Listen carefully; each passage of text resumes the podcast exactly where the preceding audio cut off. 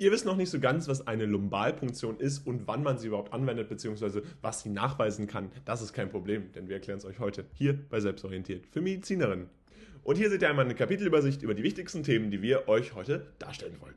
Bevor das Video jetzt losgehen kann, wollen wir euch aber nochmal unseren Kurs vorstellen, denn der ist jetzt für euch verfügbar. Ihr seht das Leakvoice-System als Kurs für Medizinerinnen, entsprechend mit Texten, Zusammenfassungen und auch Karteikarten zum Üben, jetzt in der Videobeschreibung verlinkt. Außerdem bekommt ihr 20% mit dem Code WELCOME auf euren ersten Einkauf dort und zusätzlich gilt natürlich, ihr könnt das selbstorientiert für Medizinerinnen Abo abschließen. Das heißt, alles, was wir an Kursen jemals zur Anatomie, zur Physiologie und Biochemie veröffentlicht haben, findet ihr dort entsprechend noch einmal verlinkt. Checkt gerne aus und und dann würde ich sagen, starten wir mit dem Video. Gucken wir uns nun einen der wichtigsten Tests, wenn es um die Lumbalpunktion geht, an, denn die Lumbalpunktion ist letztendlich eine Möglichkeit, wie wir die Funktion des äh, Liquor cerebrospinalis untersuchen können. Das heißt, um äh, die Cerebrospinalflüssigkeit zu untersuchen, ist, die, ist der häufigste Test die Lumbalpunktion, da andere intrazerebrale Punktionen neurochirurgische Techniken erfordern und die Lumbalpunktion dabei zwischen dem vierten und fünften äh, Lendenwirbel stattfinden kann.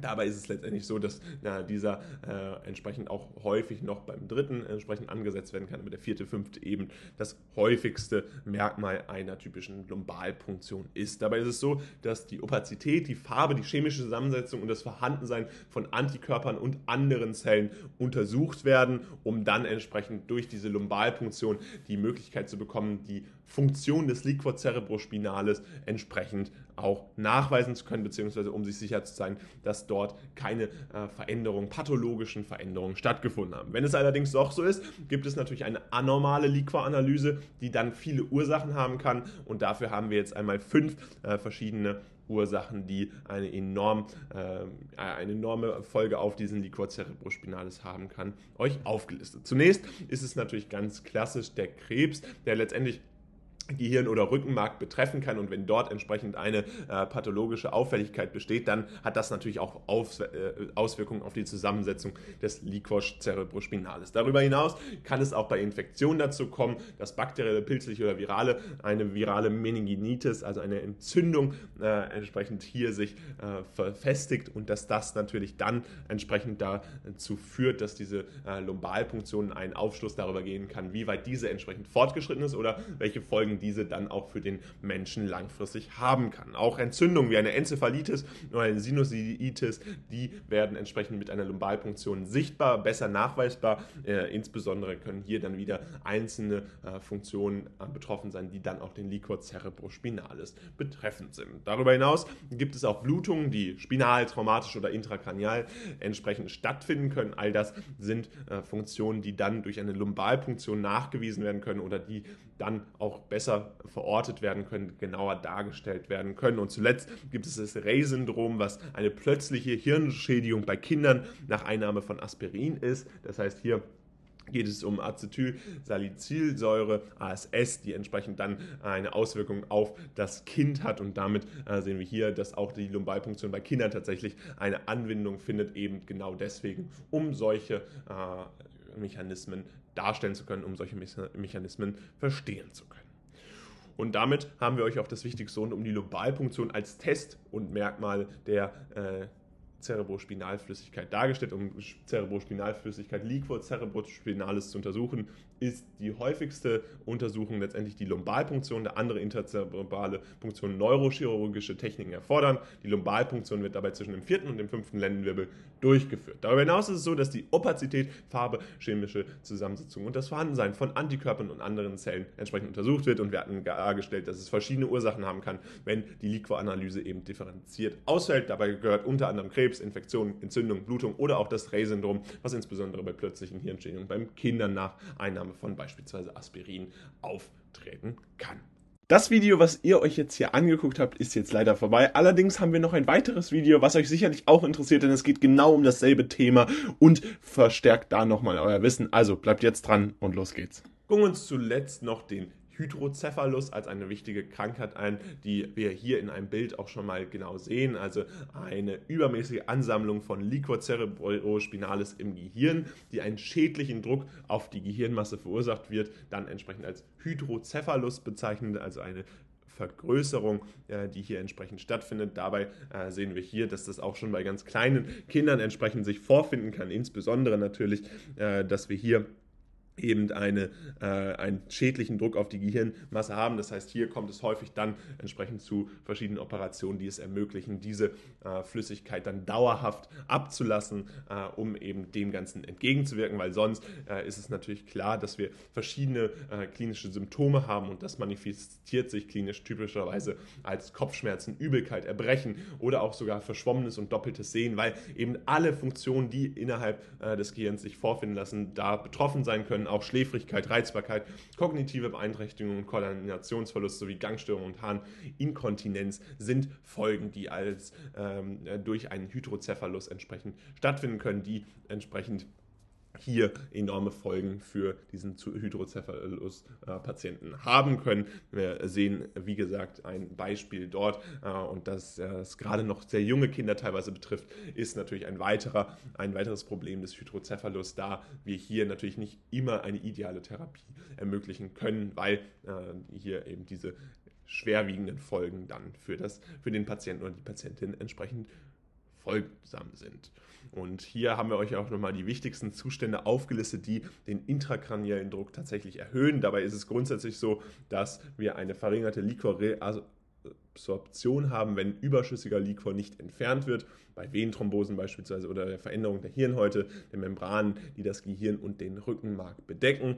Auch kann es sein, dass eine Erhöhung äh, der Liquorproduktion letztendlich beispielsweise bei einer Meninginitis dann stattfindet. Dafür hatten wir ja beispielsweise auch schon die Lumbalpunktion als äh, zentrales Merkmal zur Untersuchung einer solchen erhöhten Liquorproduktion genannt. Äh, außerdem ist es natürlich so, dass das Ganze bei einem Hirnödem äh, stattfinden kann, weil äh, entsprechend eine Ansammlung von Flüssigkeit im Gehirn aufgrund eines Traumas oder eines Schlaganfalls entsprechend vorf sich vorfinden lässt oder eine Hypoxämie, äh, womit wir einen verringerten Sauerstoffdruck im Blut bezeichnen, der dann entsprechend auch zu dieser Ansammlung von Liquor cerebrospinalis führen kann, zu einer Erhöhung des intrakraniellen Drucks, was dann natürlich enorme Folgen für den Patienten oder die Patientin hat.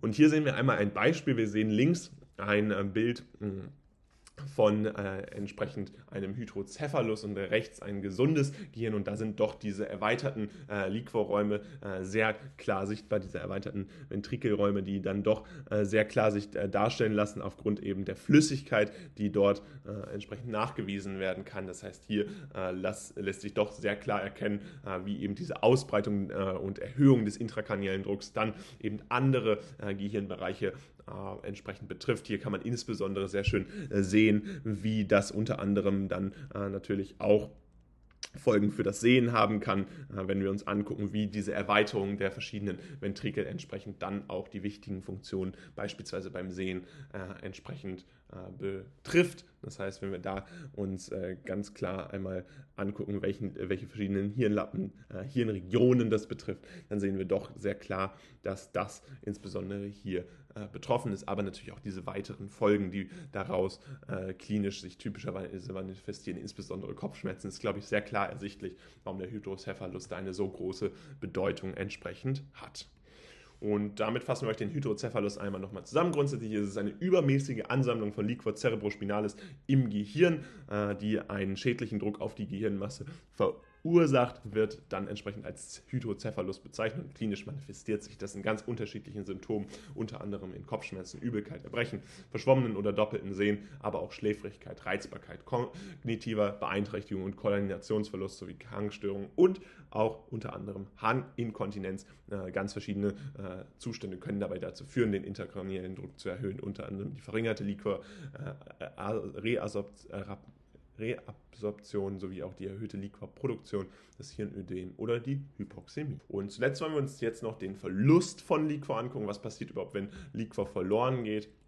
Dabei ist es letztendlich so, dass Cerebrospinalflüssigkeit ja eine notwendige Verbindung ist, um einen angemessenen Druck aufrechtzuerhalten und das Auftreten von Krankheiten entsprechend zu verhindern. Wir hatten gerade die verschiedenen Funktionen benannt, die extrem wichtig sind durch den Liquor cerebrospinalis. Das heißt, wenn beispielsweise der Liquor cerebrospinalis nicht mehr die Ernährung des zentralen Nervensystems gewährleisten kann, dann kommt das natürlich sehr schnell zu weiteren Folgekrankheiten, aber auch beispielsweise die Aufrechterhaltung des inneren Drucks, die Regulierung der Homöostase oder die Flutation des Gehirns sind natürlich enorm wichtige Funktionen, die für den Menschen enorm relevant sind, um entsprechend die lebenswichtigen Aufgaben aufrechtzuerhalten. Außerdem äh, ist es natürlich so, dass wir bei dem Liquor cerebrospinalis ja die Funktion der Ausscheidung von Abfallstoffen entsprechend haben, Hormontransport und die Funktion des Immunsystems. Und wenn solche Funktionen entsprechend vom Körper heruntergefahren sind, dann sehen wir natürlich enorme Krankheiten, enorme Pathologien, die hier relativ schnell entstehen können. Das heißt, der Verlust von Liquor kann relativ schnell auch im schlimmsten Fall dann äh, tödlich enden, weil eben so wichtige Funktionen des Gehirns des Menschen äh, betroffen sind, äh, des zentralen Nervensystems. Insbesondere in Fällen, in denen sich äh, sein Teil im Körper annimmt, äh, abnimmt, also der Anteil des Liquor cerebrospinalis, können bestimmte typische Merkmale auftreten. Dazu gehören Kopfschmerzen, Lichtempfindlichkeit, Nackensteifigkeit, Übelkeit und manchmal eben auch der Flüssigkeitsaustritt außerhalb der Gesichtshöhlen. Das heißt, hier sehen wir ganz verschiedene Folgen, die der Verlust von Liquor entsprechend auch haben kann. Also diese pathologischen Auffälligkeiten, die dann natürlich auch bei Patienten und Patientinnen sichtbar sind und die enorme Folgen dann haben, wenn wir uns äh, eben diesen Verlust von Liquor darstellen. Insbesondere natürlich äh, wichtig, dass hier äh, eines der sensibelsten Organe, nämlich äh, das Gehirn inklusive äh, des zentralen Nervensystems entsprechend entsprechend betroffen ist. Und damit fassen wir euch das Wichtigste rund um den Verlust von Liquor zusammen. Letztendlich ist es logisch, was dann passiert, denn die Cerebrospinalflüssigkeit ist ja eine notwendige Verbindung, um einen angemessenen Druck aufrechtzuerhalten und das Auftreten von Krankheiten zu verhindern. Wenn diese natürlich äh, verloren wird, dann verlieren wir enorm wichtige Funktionen, die wichtig sind, um überhaupt äh, den Menschen am Leben zu erhalten. Und äh, in Fällen, in denen sein Anteil, äh, der Anteil des Liquor cerebrospinals im Körper dann abnimmt, können dann bestimmte typische Merkmale auftreten. Dazu gehören beispielsweise Kopfschmerzen, Lichtempfindlichkeit, Nackensteifigkeit, Übelkeit und und manchmal eben auch der Flüssigkeitsaustritt außerhalb der Gesichtshöhlen. Und damit soll es auch schon wieder gewesen sein von diesem Video rund um das Liquor-System, rund um den Liquor cerebrospinalis. Falls es euch gefallen hat, würden wir uns sehr freuen, wenn ihr unseren Kanal abonniert und ein kostenloses Abo da lasst. Äh, und gerne könnt ihr natürlich auch ein Like da lassen. Ansonsten äh, checkt unseren Kurs gerne aus. Der ist jetzt für euch in der Videobeschreibung verlinkt. Ein Kurs für euch mit allem, was ihr braucht. Texte, Zusammenfassung, Karteikarten zum Üben. Ganz optimal auf die nächste Klausur vorbereitet zu sein, zumindest in dem Thema. Wenn ihr noch mehr wissen wollt, dann äh, gibt es sogar das Selbstorientiert für Mediziner Abo. Dort findet ihr wirklich alles, was äh, wir jemals veröffentlicht haben zu Anatomie, Physiologie und entsprechend auch zur Biochemie und das in, im, entsprechend im Abo. Zweiter Link in der Videobeschreibung. Bei beiden bekommt ihr mit dem Code WELCOME jetzt 20%. Und dann würde ich sagen, sehen wir uns ganz bald wieder. Haut rein und ciao.